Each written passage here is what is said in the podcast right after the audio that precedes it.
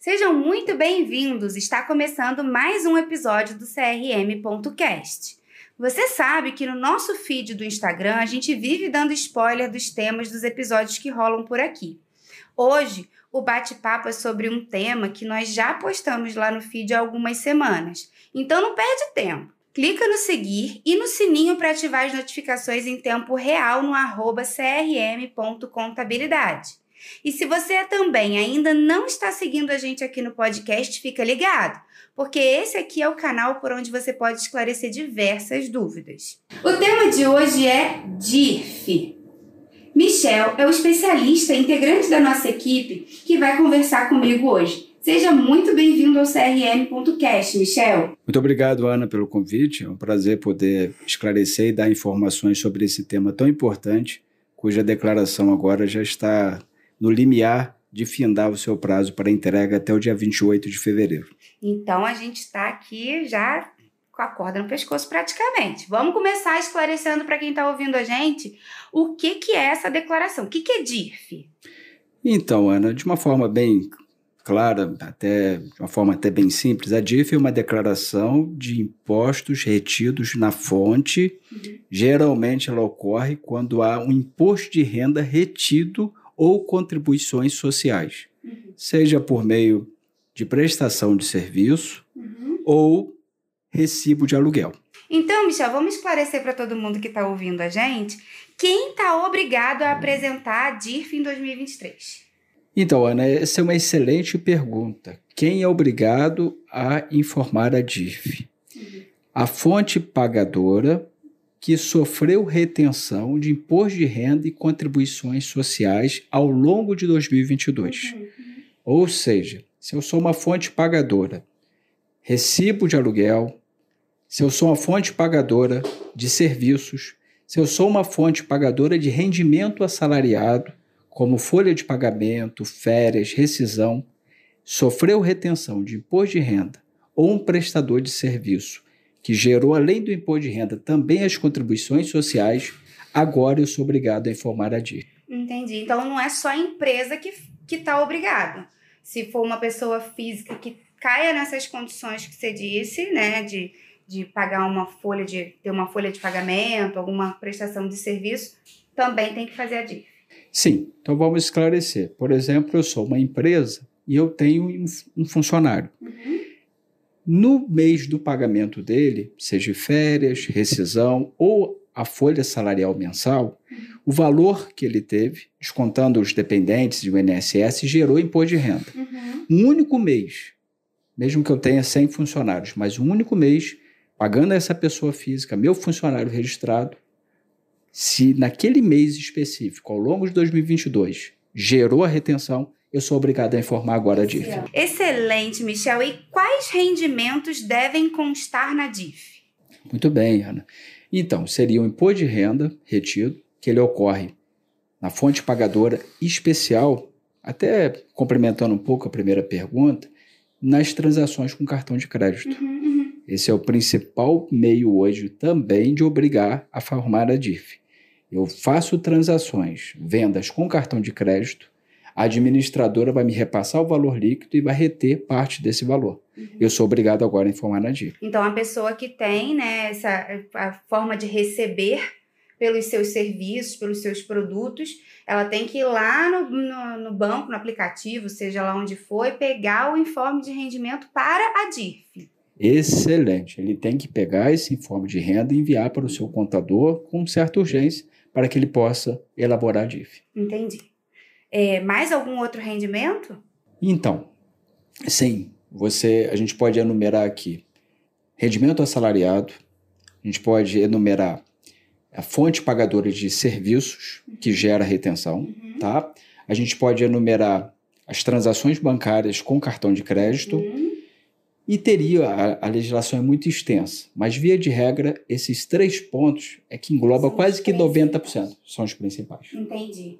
E aí você falou que o prazo, vamos só reforçar que se alguém é que está ouvindo ainda não fez a DIRF ou não enviou os documentos para o seu contador para poder elaborar essa declaração, qual que é o prazo para a gente finalizar isso? 28 de fevereiro. O último dia. O último dia. Meu amigo, Não deixa para enviar essas, essas informações, esses informes de rendimento para o seu contador no dia 28. Envia um pouquinho antes para gente. A gente vai entrar agora aí no período de carnaval, mas é, ainda vai ter plantão ainda de atendimento para muitas contabilidades, retornam na quarta-feira, quem não retornar deve ter plantão de atendimento, envia para o seu contador, não é não, Michel?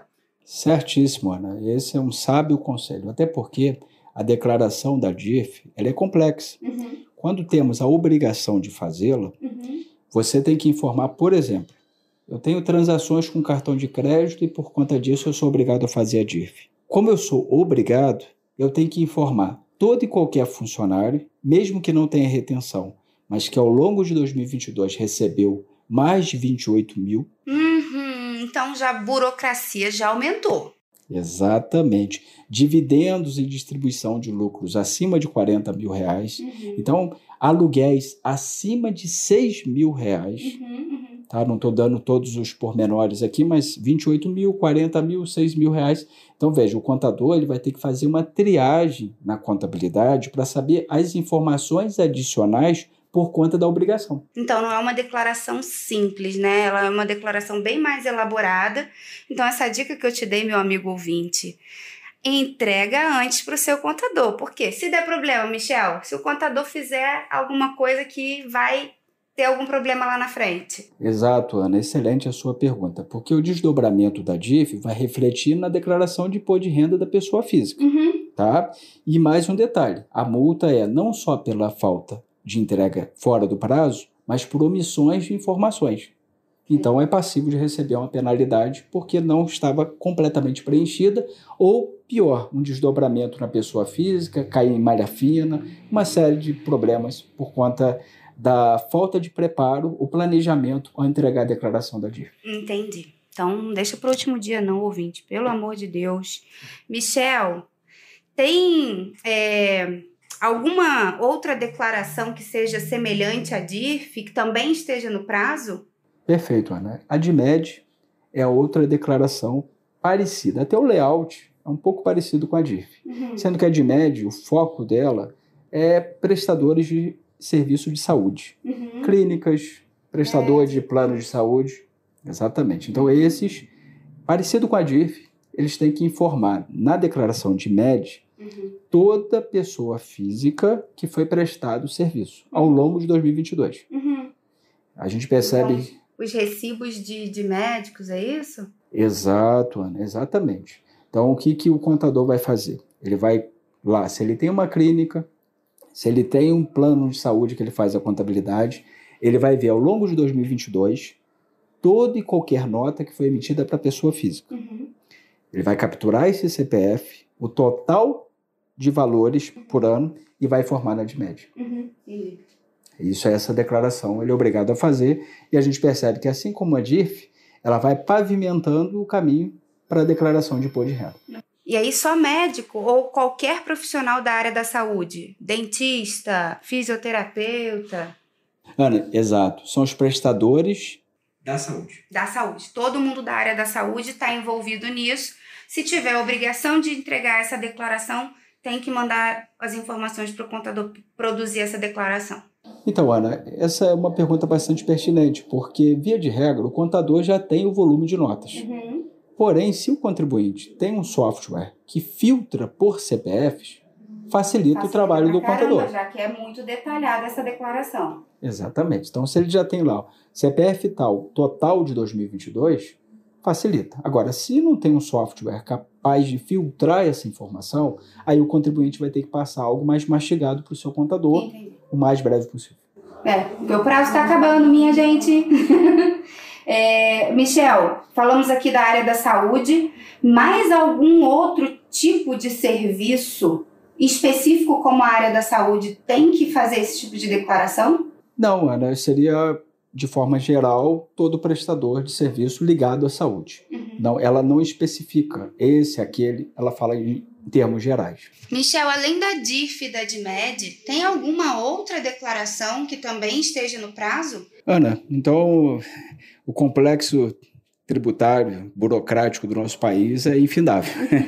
Se a gente ficasse aqui falando de todas as declarações mensais, é, o tempo concedido seria no mínimo de 5, 6 horas. Ninguém ouvia a gente. É, ninguém ouvia a gente. Mas uma outra declaração que a gente pode colocar nesse enredo de grande e é, também impacto em fevereiro é a de MOB, Uhum. que essa, diferente da DIF, que é para imposto de renda retido e contribuições sociais, e a de MED, que é para a área da saúde, o de MOB ele visa transações com corretagem de imóveis. Uhum. Então afeta imobiliárias, intermediadores de negócios dessa natureza. Esses são obrigados a informar CPF do comprador, dados da compra, é, enfim, todos esses detalhes ali, pormenores da transação envolvendo Imóveis. imóveis. Até 28 de fevereiro também. É, quer dizer, então o serviço para o contador ficou bem apertado mesmo. Bem apertado mesmo. Bem apertado. Michel, quero te agradecer muito por ter estado aqui, trazendo todos esses esclarecimentos para quem está ouvindo a gente. Foi um prazer, Ana. Eu agradeço muito o convite e lembrando que todas essas declarações, em especial a DIF, que afeta de forma geral, elas estão pavimentando o caminho para a declaração de imposto de renda. Então, para não ter problema lá na frente, na pessoa física, até porque o contador vai ter que gerar o informe de renda até dia 28 de fevereiro também, seria prudente estudar a legislação com calma, fazer um bom planejamento, para não só cumprir essas obrigações, Uhum. mas evitar problemas maiores. O imposto de renda que não é tão lá na frente, né, Michel? Começa agora, em março. Exato. Mais ou menos. Então já fica ligado que acabei de dar um spoiler para você que está ouvindo a gente, que vai ter podcast, vai ter episódio de imposto de renda. Você que ouviu a gente até o final, ficou com alguma dúvida ou curiosidade? Manda pra gente sua pergunta pelo Instagram ou pelo Spotify, que eu trago o Michel aqui de novo para responder todo mundo. Tem algum tema que você está super curioso ou tem alguma sugestão para gente trazer para as nossas discussões aqui no podcast? Manda para gente também, que a gente vai trazer sua sugestão para os nossos especialistas. Muito obrigada mais uma vez e não se esqueça de seguir o nosso escritório nas redes sociais. Até a próxima!